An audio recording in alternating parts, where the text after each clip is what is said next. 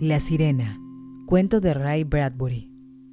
Allá afuera en el agua helada, lejos de la costa, esperábamos todas las noches la llegada de la niebla. Y la niebla llegaba, y aceitábamos la maquinaria de bronce, y encendíamos los faros de niebla en lo alto de la torre.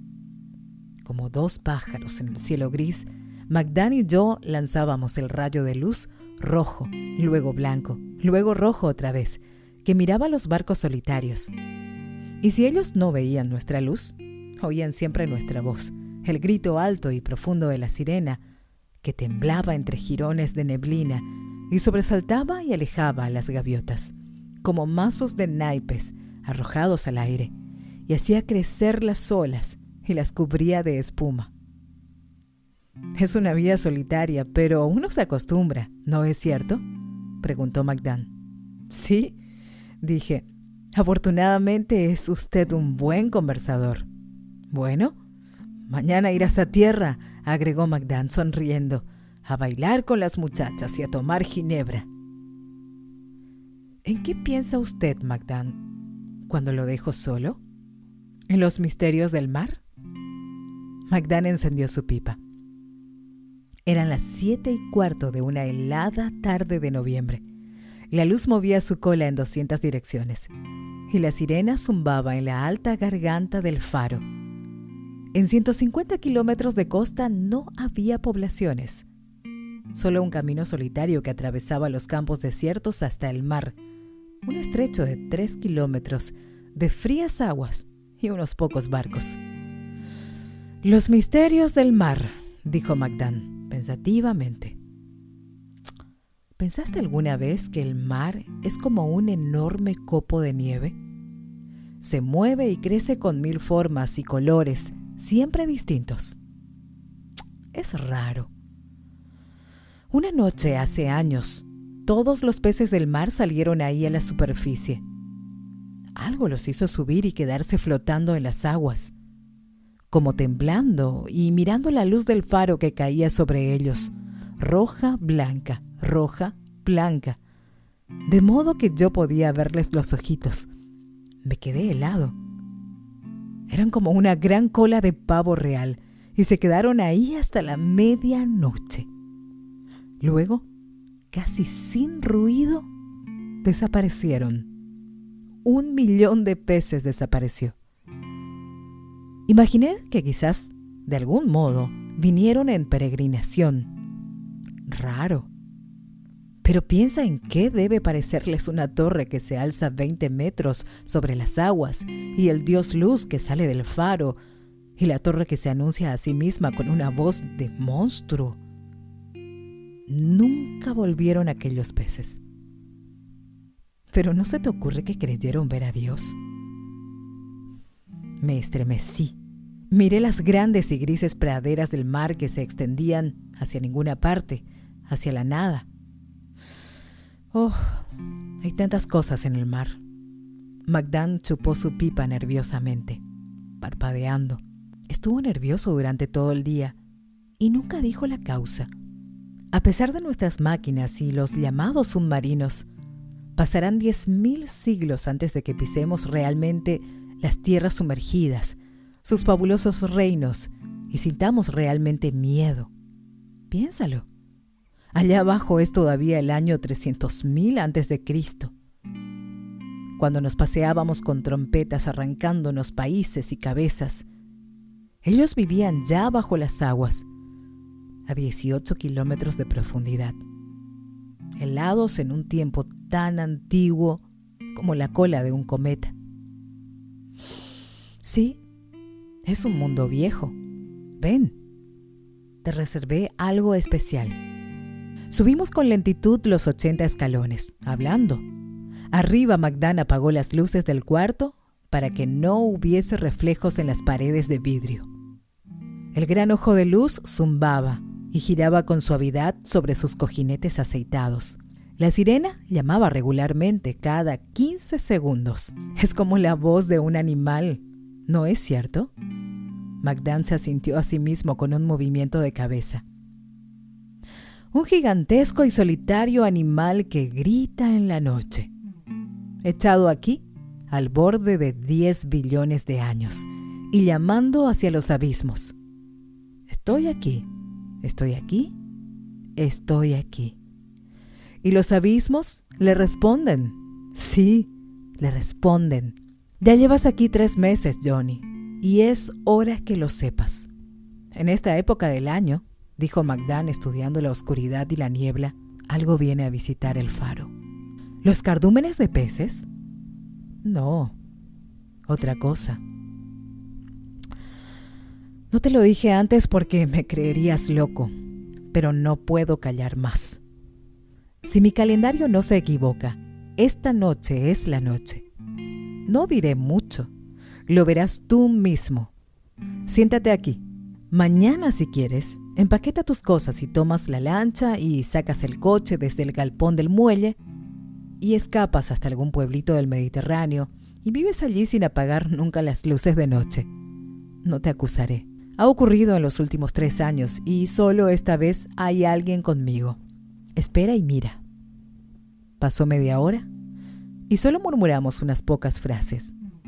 Cuando nos cansamos de esperar, Magdan me explicó algunas de sus ideas sobre la sirena.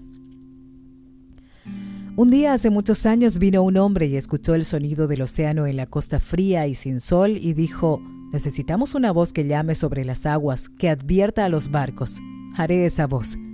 Haré una voz que será como todo el tiempo y toda la niebla, una voz como la cama vacía junto a ti toda la noche, y como una casa vacía cuando abres la puerta, y como otoñales árboles desnudos, un sonido de pájaros que vuelan hacia el sur gritando, y un sonido de viento de noviembre y el mar en la costa dura y fría. Haré un sonido tan desolado que alcanzará a todos, y al oírlo gemirán las almas, y los hogares parecerán más tibios, y en las distantes ciudades todos pensarán que es bueno estar en casa. Haré un sonido y un aparato, y lo llamarán la sirena y quienes lo oigan conocerán la tristeza de la eternidad y la brevedad de la vida. La sirena llamó. Imaginé esta historia, dijo Magdan en voz baja, para explicar por qué esta criatura visita el faro todos los años. La sirena la llama, pienso, y ella viene. Pero interrumpí, ordenó Magdan. Allí. Señaló los abismos. Algo se acercaba al faro, nadando. Era una noche helada, como ya dije. El frío entraba en el faro, la luz iba y venía, y la sirena llamaba y llamaba entre los hilos de la niebla. Uno no podía ver muy lejos, ni muy claro, pero allí estaba el mar profundo moviéndose alrededor de la tierra nocturna, aplastado y mudo, gris como el barro.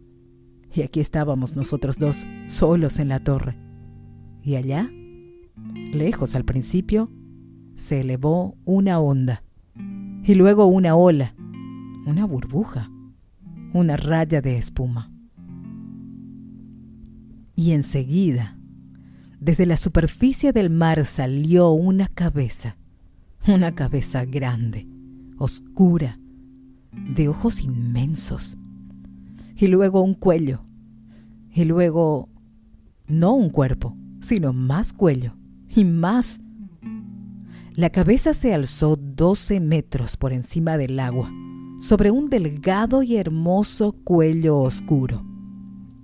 Solo entonces, como una islita de coral negro y moluscos y cangrejos, surgió el cuerpo desde los abismos. La cola se sacudió sobre las aguas me pareció que el monstruo tenía unos 20 o, 30 metros de largo. No sé qué dije entonces, pero algo dije. Calma, muchacho, calma, murmuró Magdan. Es imposible, exclamé. No, Johnny, nosotros somos imposibles. Él es lo que era hace 10 millones de años. No ha cambiado. Nosotros y la tierra cambiamos. Nos hicimos imposibles. Nosotros. El monstruo nadó lentamente y con una gran y oscura majestad en las aguas frías.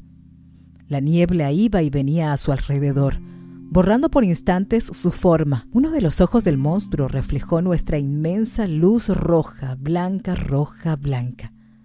Y fue como un disco que en lo alto de una mano enviase un mensaje en un código primitivo. El silencio del monstruo era como el silencio de la niebla. Yo me agaché, sosteniéndome en la barandilla de la escalera. Parece un dinosaurio Sí, uno de la tribu. Pero murieron todos. No, se ocultaron en los abismos del mar. Muy, muy abajo, en los más abismales de los abismos. Es esta una verdadera palabra ahora, Johnny. Una palabra real. Dice tanto. Los abismos. Una palabra con toda la frialdad y la oscuridad y las profundidades del mundo. ¿Qué haremos? ¿Qué podemos hacer? Es nuestro trabajo. Además, estamos aquí más seguros que en cualquier bote que pudiera llevarnos a la costa. El monstruo es tan grande como un destructor y casi tan rápido. ¿Pero por qué viene aquí? Enseguida tuve la respuesta. La sirena llamó. Y el monstruo respondió.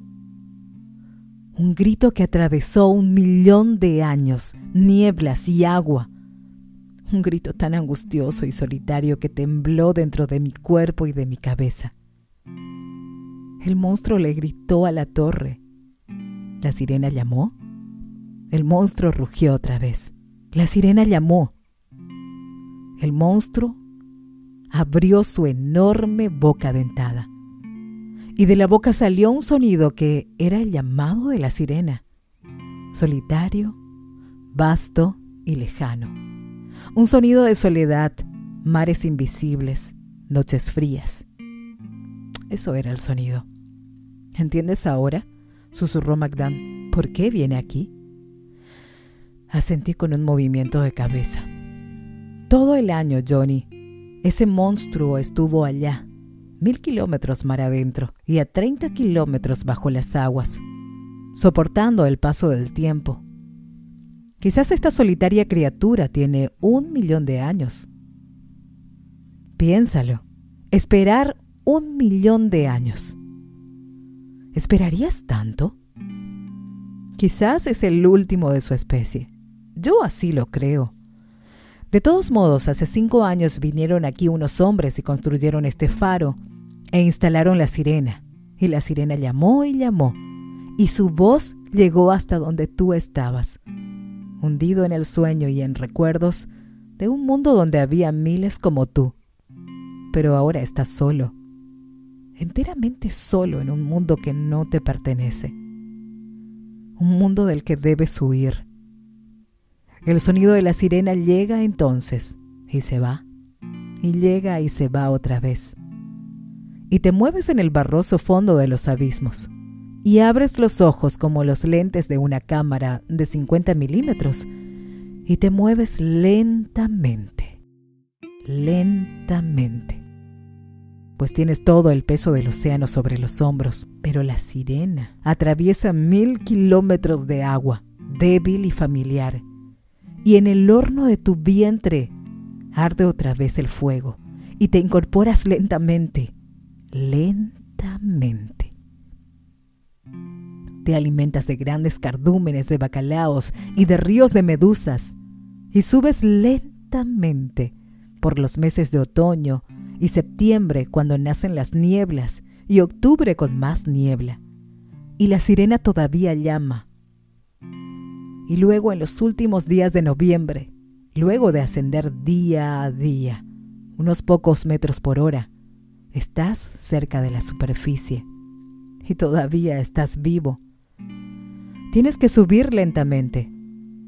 Si te apresuras, estallas. Así que tardas tres meses en llegar a la superficie. Y luego unos días más para nadar por las frías aguas hasta el faro. Y ahí estás, ahí en la noche, Johnny, el mayor de los monstruos creados. Y aquí está el faro que te llama con un cuello largo como el tuyo que emerge del mar y un cuerpo como el tuyo y sobre todo con una voz como la tuya. ¿Entiendes ahora, Johnny? ¿Entiendes? La sirena llamó. El monstruo respondió. Lo vi todo, lo supe todo, en solitario un millón de años, esperando a alguien que nunca volvería. El millón de años de soledad en el fondo del mar, la locura del tiempo allí, mientras los cielos se limpiaban de pájaros, reptiles, los pantanos se secaban en los continentes, los perezosos de dientes de sable se zambullían en pozos de alquitrán, y los hombres corrían como hormigas blancas por las lomas. La sirena llamó. El año pasado, dijo Magdan, esta criatura nadó alrededor y alrededor, alrededor y alrededor, toda la noche, sin acercarse mucho. Sorprendida, diría yo, temerosa quizás. Pero al otro día, inesperadamente, se levantó la niebla, brilló el sol, y el cielo era tan azul como un cuadro, y el monstruo huyó del calor y el silencio, y no regresó. Imagino que estuvo pensándolo todo el año, pensándolo de todas las formas posibles. El monstruo estaba ahora no más de 100 metros, y él y la sirena se gritaban en forma alternada. Cuando la luz caía sobre ellos, los ojos del monstruo eran fuego y hielo. Así es la vida, dijo Magdan. Siempre alguien espera que regrese algún otro que nunca vuelve. Siempre alguien que quiere a algún otro que no lo quiere. Y al fin, uno busca destruir a ese otro, quien quiera que sea, para que no nos lastime más. El monstruo se acercaba al faro. La sirena llamó. Veamos qué ocurre, dijo Magdan. Apagó la sirena. El minuto siguiente fue de un silencio tan intenso que podíamos oír nuestros corazones que golpeaban en el cuarto de vidrio y el lento y lubricado girar de la luz. El monstruo se detuvo. Sus grandes ojos de linterna parpadearon. Abrió la boca. Emitió una especie de ruido sordo como un volcán. Movió la cabeza de un lado a otro como buscando los sonidos que ahora se perdían en la niebla. Miró el faro algo retumbó otra vez en su interior y se le encendieron los ojos. Se incorporó azotando el agua y se acercó a la torre con ojos furiosos y atormentados. Magdán, grité, la sirena. Magdán buscó a tientas el obturador. Pero antes de que la sirena sonase otra vez, el monstruo ya se había incorporado. Vislumbré un momento sus garras gigantescas, con una brillante piel correosa entre sus dedos, que se alzaban contra la torre. El gran ojo derecho de su angustiada cabeza brilló ante mí como un caldero en el que podía caer, gritando. La torre se sacudió, la sirena gritó, el monstruo gritó, abrazó el faro y arañó los vidrios, que cayeron hechos trizas sobre nosotros. Magdán me tomó por el brazo. ¡Abajo! gritó. La torre se balanceaba, tambaleaba y comenzaba a ceder. La sirena y el monstruo rugían. Trastabillamos y casi caímos por la escalera. ¡Rápido!